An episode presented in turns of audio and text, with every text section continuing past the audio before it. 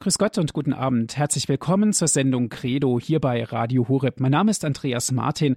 Ich freue mich, dass Sie jetzt wieder mit dabei sind. Heute, liebe Hörerinnen und Hörer, geht es wieder um Ehe und Familie in unserer Credo-Sendung und zwar ganz genau genommen über die Einheit von Ehe und Familie. Was ist das? Was sagt das aus? Was sagt eigentlich unsere Familie aus? Was sagen unsere Familien über den Glauben aus? Was sagen unsere Familien über die Kirche aus? Darüber sprechen wir heute mit Herrn Universitätsprofessor Dr. Manfred Balkenohl von den Universitäten Fechter und Osnabrück. Und aus Osnabrück ist er uns jetzt auch zugeschaltet. Herr Professor, herzlich willkommen willkommen. Einen schönen guten Abend, Herr Martin. Herr Professor, das Thema Ehe und Familie ist natürlich ein Thema, was sehr tief geht. Es betrifft den Ursprung der Kirche und wenn wir jetzt über die Einheit von Ehe und Familie sprechen, müssen wir natürlich die Kirche immer im Blick behalten. Das heißt auch, es ist von einer Communio die Rede, eben von einer Einheit, die sich widerspiegelt in der Familie. Ja, so ist es, Herr Martin. Und es ist ja so, dass die Familie zunächst mal, wenn wir sie richtig sagen, hier die, die, die Kirche anbetritt, das ist die, die, die, der, der Ursprung der Kirche und der Gesellschaft. Auch in diesem Punkt haben wir eine Einheit, von der Sie gerade gesprochen haben. Diese Einheit haben wir in mehrfacher Hinsicht. Das versuchen wir mal darzulegen. Denn die christliche Auffassung der Ehe und der Familie besteht ja darin, dass beides Ehe und Familie eine natürliche und zugleich eine übernatürliche Lebensform sind. Und den christlichen Sinn, den Sie gerade angesprochen hatten, wird ja auch gerade zu Weihnachten deutlich. Am Beginn des Heils, so kommentiert der Papst Johannes Paul II., der bereits selig gesprochene Papst, der ja Ostern, genau gesagt eine Woche nach Ostern am Feste der göttlichen Barmherzigkeit heilig gesprochen werden soll. Er kommentiert das Weihnachtsgeschehen im Zusammenhang mit der Ehe und Familie auf folgende Weise. Am Beginn des Heils, so Johannes Paul II., steht die Geburt eines Kindes die als frohe Nachricht verkündet wird. Ich verkünde euch eine große Freude. Also das ist jetzt der Text aus dem Evangelium nach Lukas. Ich verkünde euch eine große Freude, die dem ganzen Volk zuteil werden soll. Heute ist euch in der Stadt Davids der Retter geboren. Er ist der Messias, der Herr. Soweit das Lukas-Zitat. Lukas 2, 10 bis 11. Und der Papst kommentierte diesen Text in folgender Weise. Gewiss ist es die Geburt des Erlösers, die diese große Freude ausstrahlt. Aber zu Weihnachten wird auch der volle Sinn jeder menschlichen Geburt offenbar. Und die messianische Freude erscheint so als Freude, als Fundament und Erfüllung der Freude über jedes Kind, das geboren wird. Soweit das Zitat des Papstes. Ich wiederhole gern nochmal dieses, dieses, dieses, dieses letzte Stück der volle Sinn jeder menschlichen Geburt wird offenbar zu Weihnachten. Und die messianische Freude erscheint so als Fundament und Erfüllung der Freude über jedes Kind, das geboren wird. Hier haben wir schon ein Stück dessen, was wir ja bezeichnet hatten mit diesen beiden Polen die bei der Betrachtung von Ehe und Familie deutlich werden, der umfassende Sinn. Denn die christliche Auffassung sieht ja Ehe und Familie, wie wir eben gesagt hatten, als natürliche und zugleich übernatürliche Lebensform. Eine Einheit von natürlicher und übernatürlicher Lebensform. Der höchste Sinn der natürlichen Lebensform, wie sie in der Ehe und Familie deutlich wird, und ebenfalls der übernatürlichen Lebensform. Denn die Ehe als Natureinrichtung ist ja göttlichen Ursprungs. Und die von Gott angeordnete und gesegnete Ehe führte Christus zum ursprünglichen Ideal der unauflöslichen Einehe zurück. Und die Kirche hat sie zur Würde eines Sakramentes erhoben. Wir können auch sagen, Christus hat sie zur Würde eines Sakramentes erhoben. Und diese Würde sieht der Apostel Paulus darin begründet, dass er die Ehe als Abbild und Verbindung Christi mit seiner Kirche darstellt. Im Epheserbrief nämlich heißt es, einer ordne sich dem anderen unter in der gemeinsamen Ehrfurcht vor Christus. Und dann sagt er im Epheserbrief, ihr Männer, liebt eure Frauen, wie Christus die Kirche geliebt und, für, und sich für sie hingegeben hat, um sie im Wasser und durch das Wort rein und heilig zu machen. So will er die Kirche herrlich vor sich erscheinen lassen, ohne Flecken, Falten oder andere Fehler. Heilig soll sie sein und makellos. Darum sind die Männer verpflichtet, ihre Frauen so zu lieben wie ihren eigenen Leib. Wer seine Frau liebt, liebt sich selbst. Keiner hat je seinen eigenen Leib gehasst, sondern ernährt und pflegt ihn, wie auch Christus die Kirche. Denn wir sind Glieder seines Leibes. Darum wird der Mann Vater und Mutter verlassen und sich an seine Frau binden. Und die zwei werden ein Fleisch sein. Dies ist ein tiefes Geheimnis. Ich beziehe es auf Christus und seine Kirche. Soweit der Apostel Paulus. Und diese Textstelle in der wir einen Moment bleiben, steht zunächst einmal in einem großen Kontext, in dem der Apostel Regeln, sogenannte Hausregeln für das rechte Zusammenleben der Christen aufstellt. In unserem Zusammenhang aber ist wichtig, dass die Ehe ein Spiegelbild und Nachvollzug des gegenwärtigen des gegenseitigen Verhältnisses von Christus und der Kirche ist.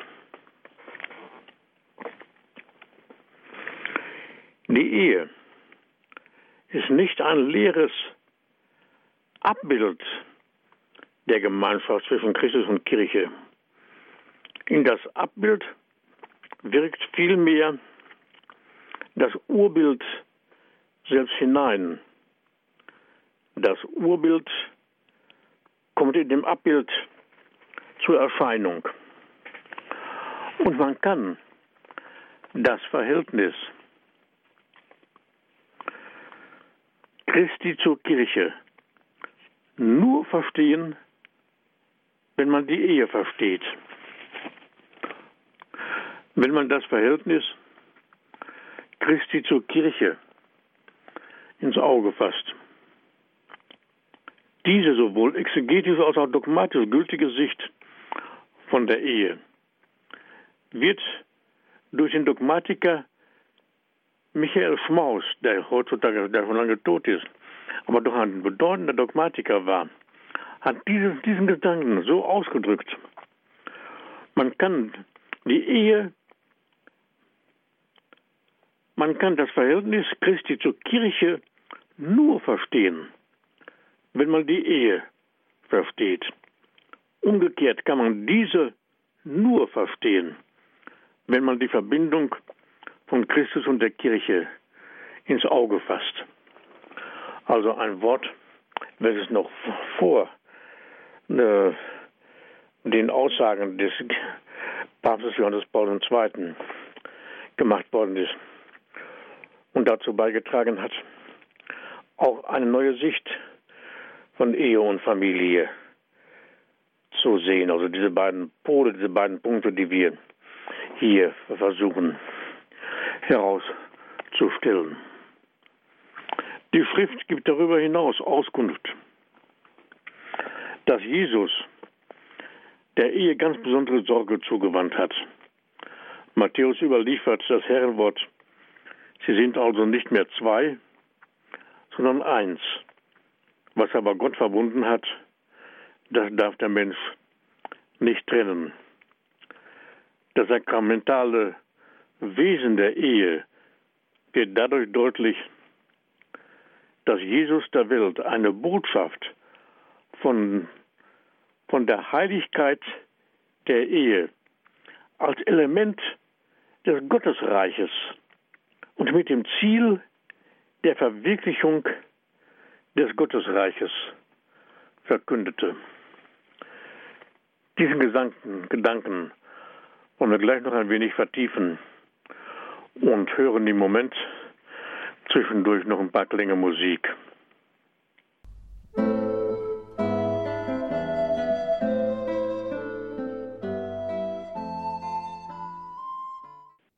Herzlich willkommen wieder zurück in der Sendung Credo hier bei Radio Horeb. Über die Einheit von Ehe und Familie sprechen wir heute. Wir hören jetzt zu Professor Dr. Manfred Balkenohl von den Universitäten Osnabrück und Fechter. Er hat zu diesem Thema einen Vortrag vorbereitet. Diese Gedanken, liebe Zuhörerinnen und Zuhörer, sind in die Beratungen und in den Beschlüssen des Zweiten Vatikanischen Konzils bereits eingeflossen.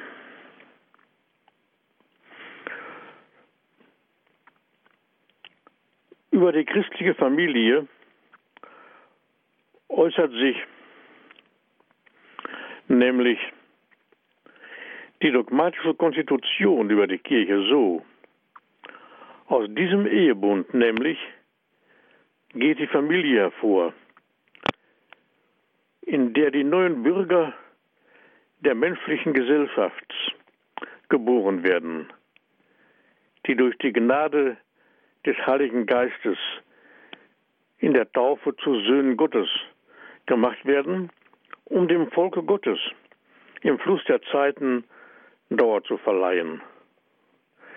In einer solchen Hauskirche sollen die Eltern durch Wort und Beispiel für ihre Kinder die ersten Glaubensboten sein. Und das Konzil betont weiter, die christlichen Gatten bezeichnen das Geheimnis der Einheit und der fruchtbaren Liebe zwischen Christus und der Kirche und bekommen daran Anteil. Sie fördern sich Kraft des Sakramentes der Ehe gegenseitig zur Heiligung durch das eheliche Leben sowie in der Annahme und Erziehung der Kinder und haben so in ihrem Lebensstand und in, ihrem, und in ihrer Ordnung ihre eigene Gabe im Gottesvolk. Und wenn wir das lesen, dann denken wir auch an das Wort des eben genannten Johannes Paul II., der ja von der dreifachen Berufung der Ehe und der Familie spricht. Nicht nur die Berufung zur Ehe und zur Familie, wie sie ja im Zweiten Vatikanischen Konzil auch dargelegt worden ist, ist eine echte Berufung zur Ehe und zur Familie. Er spricht auch von der Berufung der Familie. Wozu ist sie denn berufen? Eine dreifache Berufung. Eine dreifache Berufung zur Heiligkeit. Es geht nämlich um die Heiligkeit ihrer selbst. Da ist die Familie, Ehe und Familie für zuständig, möchte ich so einmal sagen. Nicht nur die Eltern zu den Kindern, sondern auch die Kinder zu den Eltern. Denken wir doch nur mal an alt gewordene Eltern. Also die, Heilig, die Heiligung ihrer selbst, dann die Berufung zur Heiligung der Kirche. Ehe und Familie sind berufen, die Kirche zu heiligen. Und drittens, sie sprach von der dreifachen Berufung zur Heiligung der Welt. Das ist die dreifache Berufung der Ehe und Familie. Ich nenne es noch einmal. Einmal die Heiligung ihrer selbst, die Heiligung der Kirche und die Heiligung der Welt. Insofern erweist sich mit diesen Worten, im familiäres Konsortio haben wir das, erweist sich in diesen, mit diesen Worten der verstorbene Papst Johannes Paul II. als Prophet, als prophetisch für die Welt der Zukunft, für das zukünftige Jahrtausend und darüber hinaus. Die Familie hat die Aufgabe der Heiligung ihrer selbst, die Heiligung der Kirche und die Heiligung der Welt.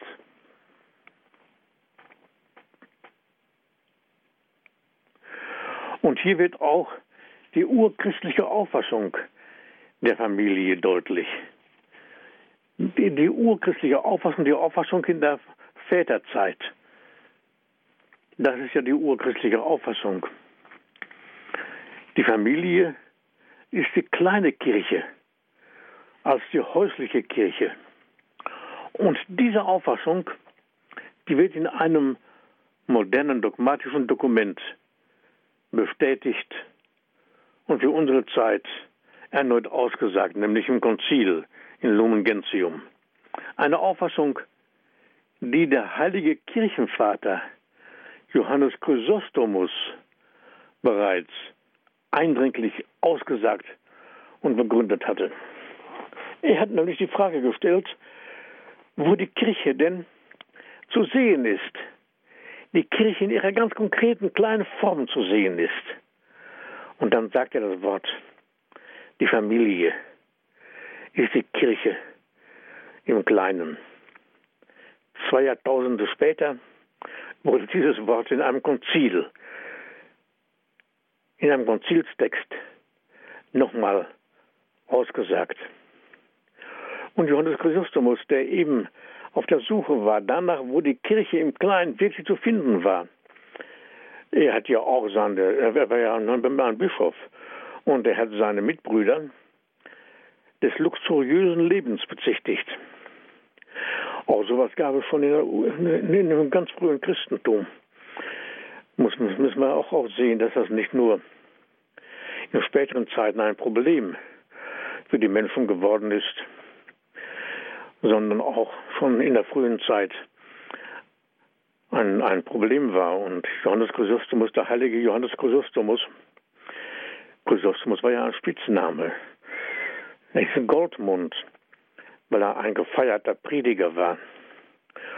So, er hatte seine Mitbrüder der, des, des luxuriösen Lebens bezichtigt, da wurde er verbannt. Da war er weg vom Fenster, wenn wir etwas äh, salopp sagen können. Dann passierte am kaiserlichen Hof ein Unglück, dann hat man ihn, eben diesen gefeierten Prediger, wiedergeholt, hin, hin, hinzugeholt, damit er für Ordnung sorgte. Das hat er auch getan und geschafft. Und da ist er rehabilitiert worden. Da ist er zurückgeholt worden und er hat weiterhin in der Familie die Kirche gesehen. Natürlich in ihrer kleinen Form. Er hat auch die Kirche gesehen in ihrer großen Form.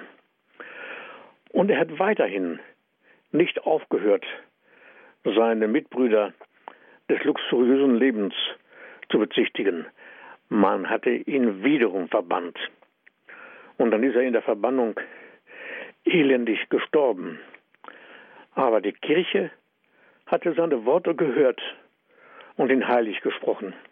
Und zwei Jahrtausende später erscheint dieses Wort des heiligen Johannes Chrysostomus in einem, Konzil, in einem dogmatischen Konzilstext im Zweiten Vatikanischen Konzil.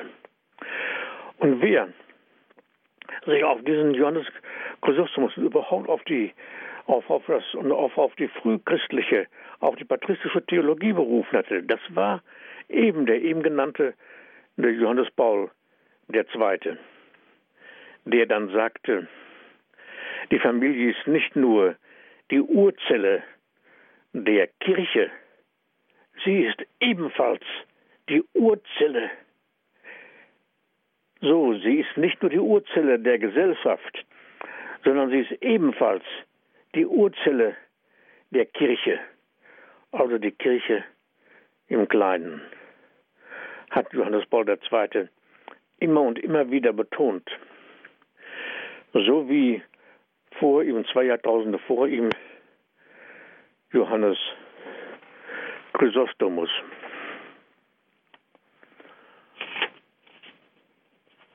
Und ich sage noch ein Wort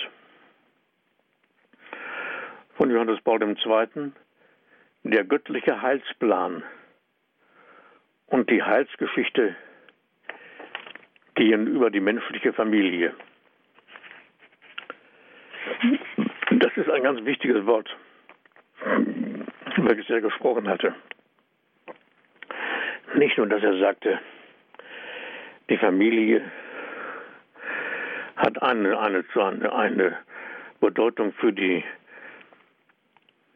für das Erwachsene des Reiches Gottes in der Welt.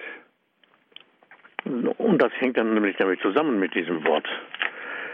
Der göttliche Heilsplan und die Heilsgeschichte gehen über die menschliche Familie. Das hätte auch Johannes Chrysostomus so sagen können.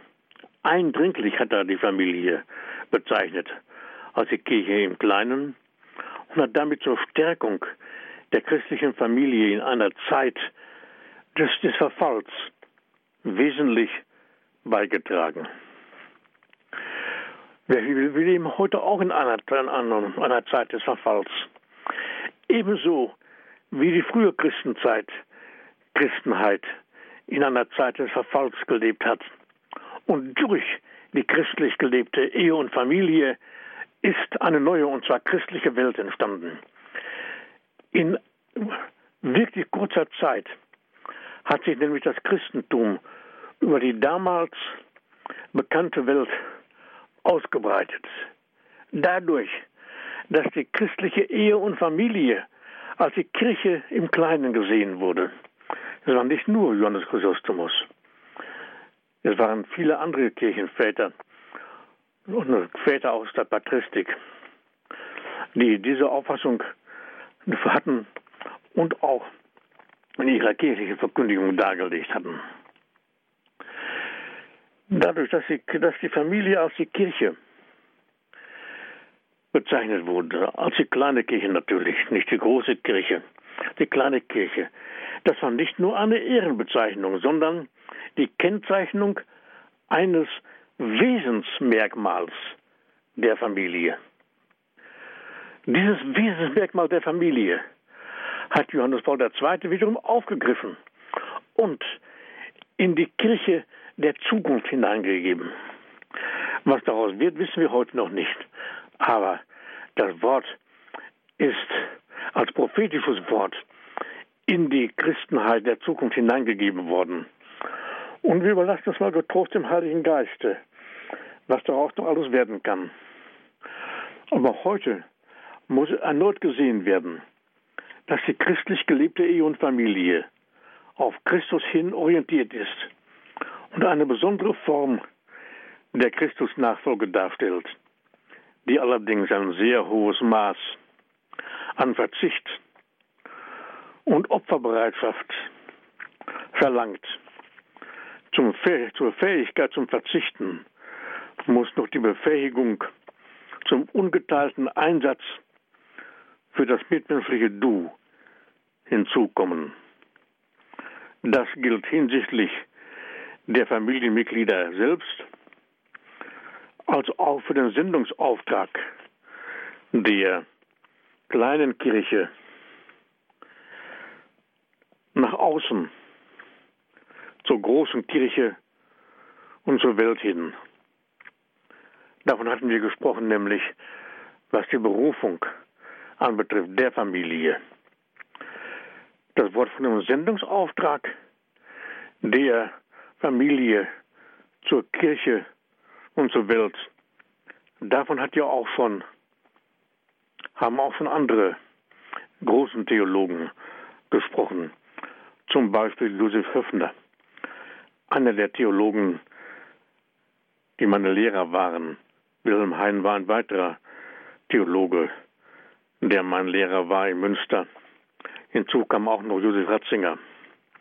So gesehen können wir also jetzt zusammenfassend sagen, ist die christliche Familie ein Ideal, das die Kräfte der menschlichen Natur übersteigt und der unmittelbaren göttlichen Hilfe stets bedarf.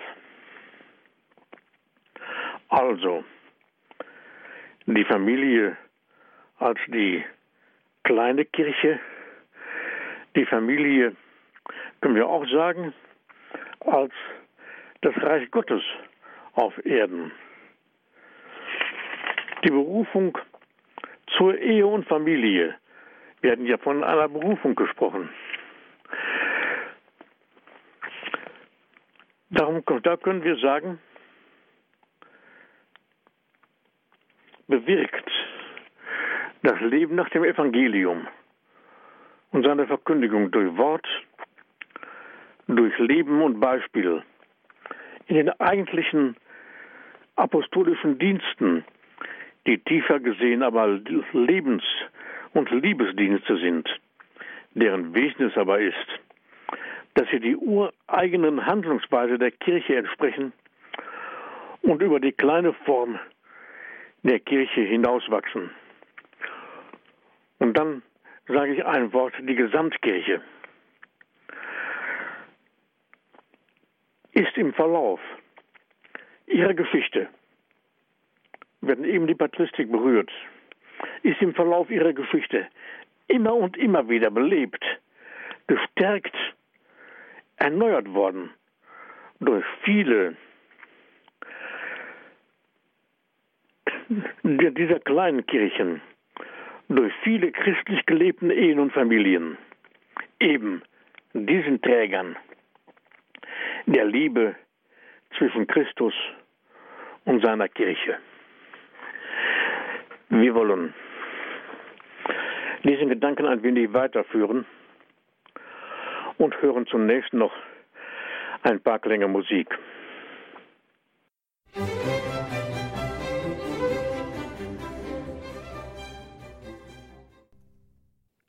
Über die Einheit von Ehe und Familie sprechen wir heute hier bei Radio Horeb. Wir hören jetzt zu Professor Dr. Manfred Balkenohl von den Universitäten Osnabrück und Fechter. Er hat zu diesem Thema einen Vortrag vorbereitet. Wir hatten gesprochen, liebe Zuhörerinnen und Zuhörer, von der christlich gelebten Ehe und Familie als Trägern der Liebe zwischen Christus und seiner Kirche und hatten hier die urchristliche Auffassung genannt und hatten schon gesagt, dass die Kirche, dass die Familie dadurch gekennzeichnet ist und die Ehe, dass sie ein großes Maß an Verzicht und Opferbereitschaft verlangt. Kein luxuriöses Leben. Verzicht und Opferbereitschaft.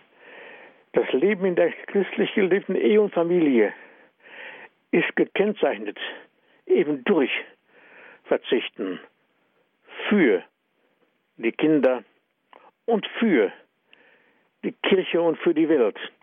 Für sie selbst natürlich.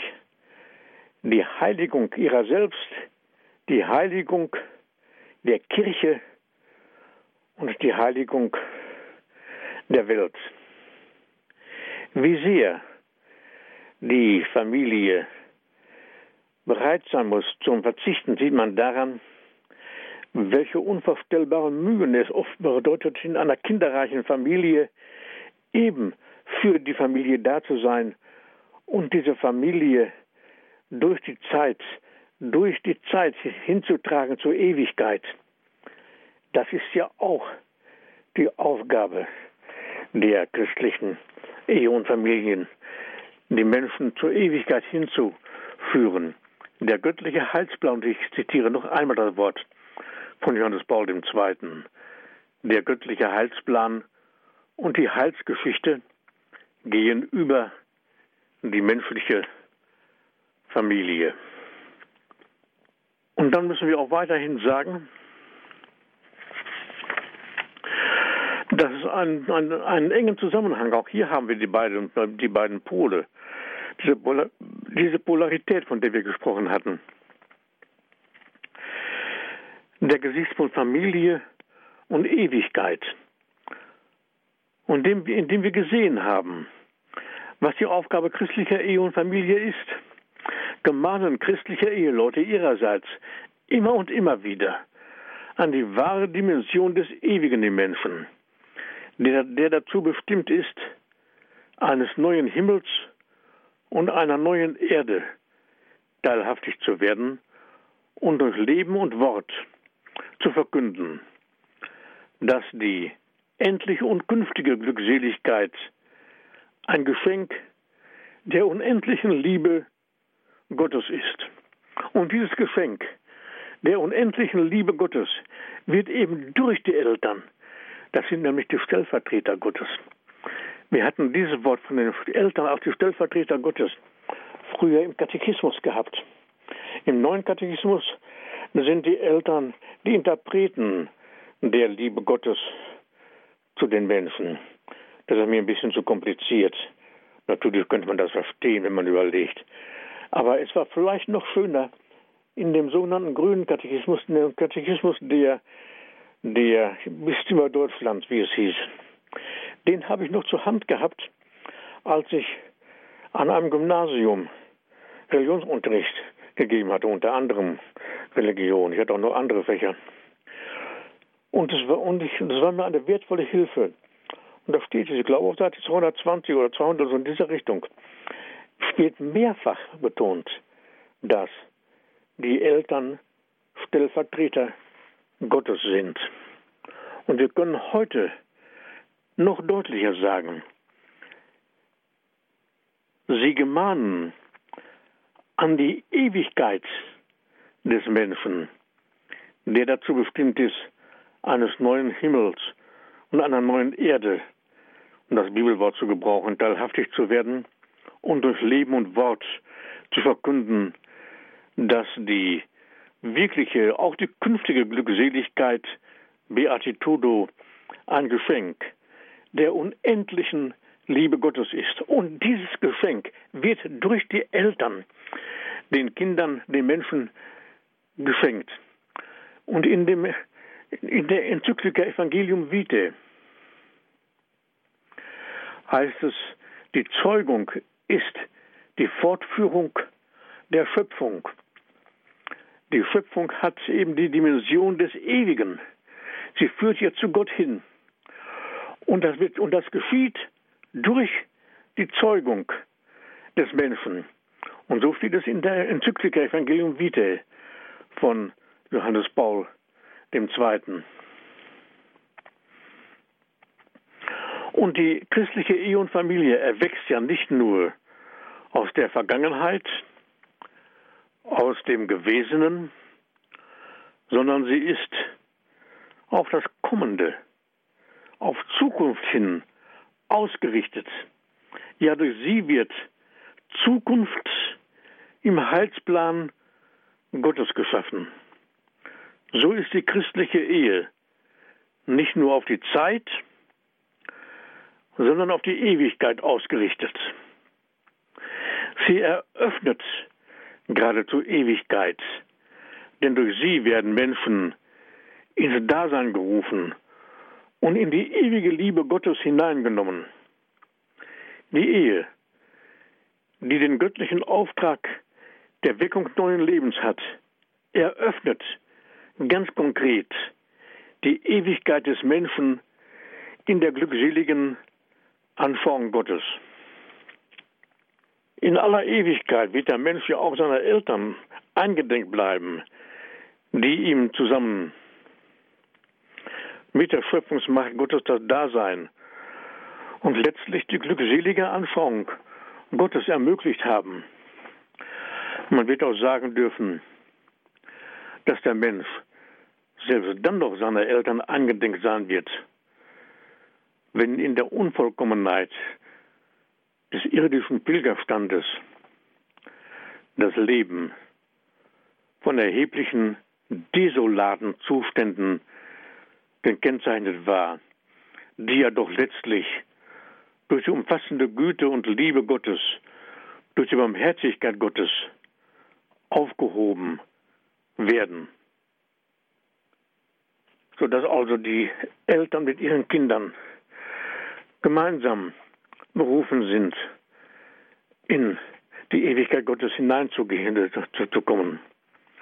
Aus diesem Hinweis wird aber auch deutlich, dass die christlichen Eheleute auch dazu berufen sind, eine Vorahnung dieser ewigen Glückseligkeit im irdischen Leben schon erahnen zu lassen. Warum?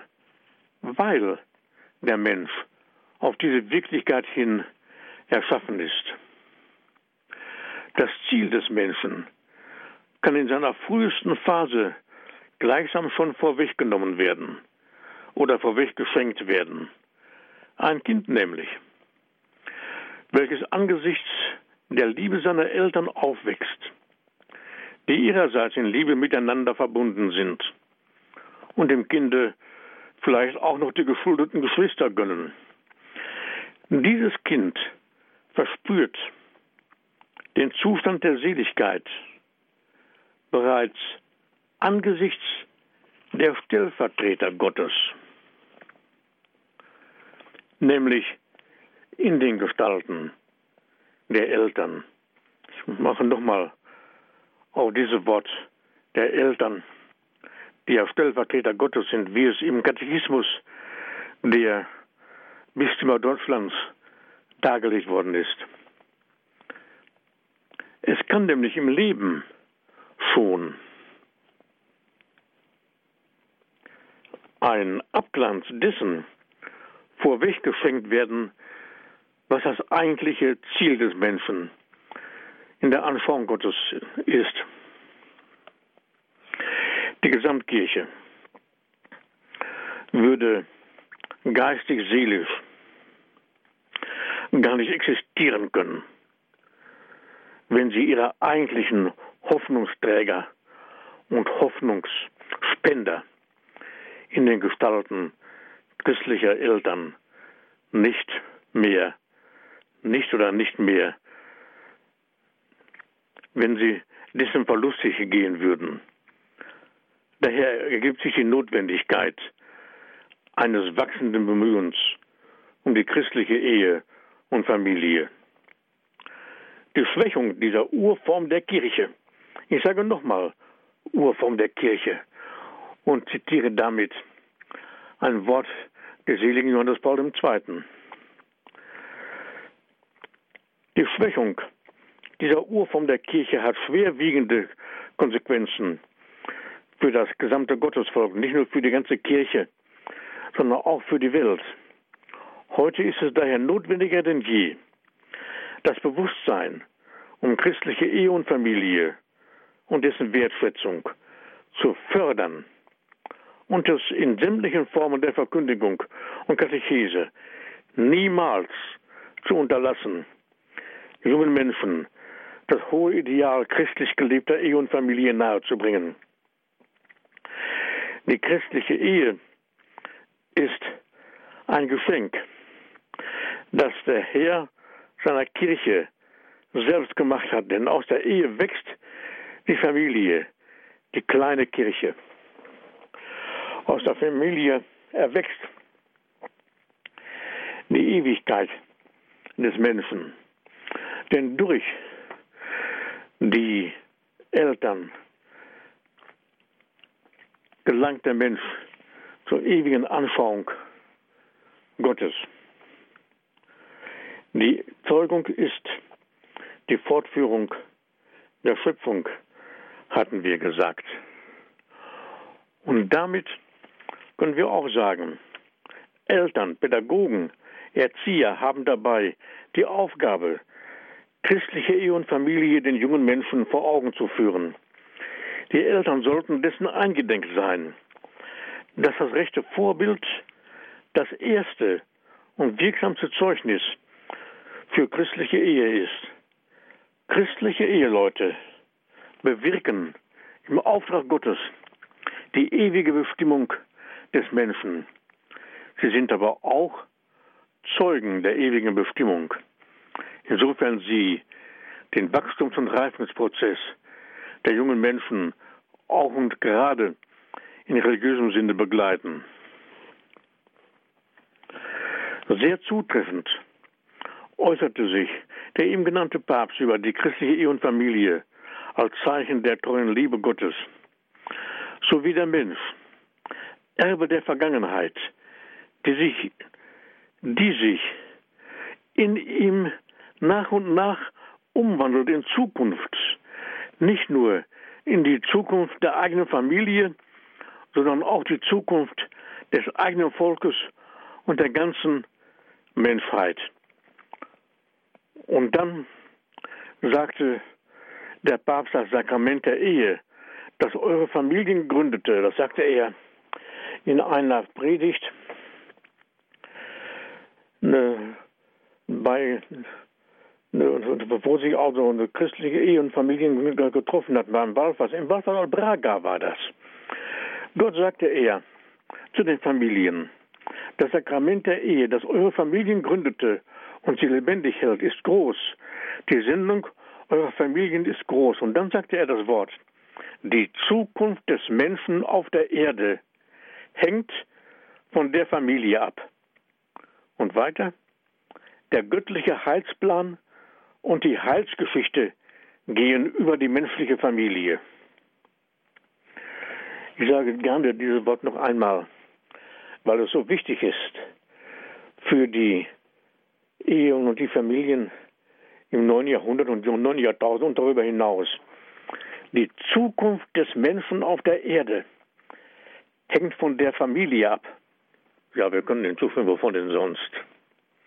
Und dann der göttliche Heilsplan und die Heilsgeschichte gehen über die menschliche Familie. Wir können ja auch hinzufügen. Die Frage ist ja, worüber denn sonst? Wie sehr die Familie als die kleine Kirche auch die große heilige katholische und apostolische Kirche belebt und durchwaltet, machen ja auch die familiären Wesensbezeichnungen deutlich, mit denen man Kirche insgesamt kennzeichnet. Wann immer die, man eine theologische Wesensbezeichnung der Kirche dartut, bedient man sich doch der familiären Bezeichnungen. So bedeutet doch das Wort Papst Vater. Die Kirche insgesamt wird als Mutter bezeichnet. Haben eine Enzyklika, Mater et Magistra, Mutter und Lehrmeisterin. Christen werden zumindest noch im liturgischen Bereich als Brüder und Schwestern angesprochen.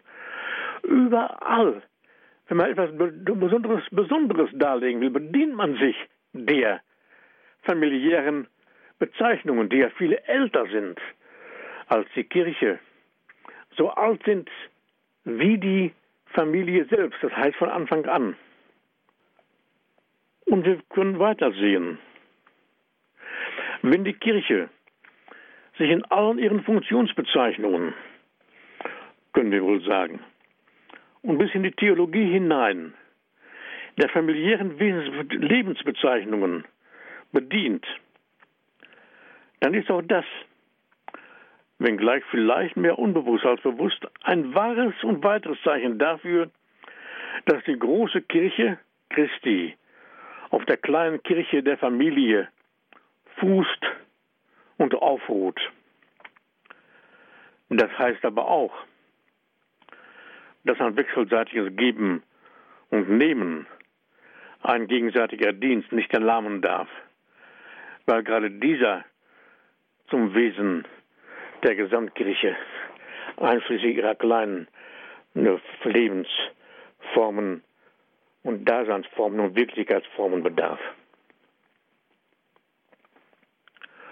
Wir wollen noch ein paar Klänge Musik hören, bevor wir dann noch einmal die Wesensgüter von Ehe und Familie zusammenfassend darlegen wollen.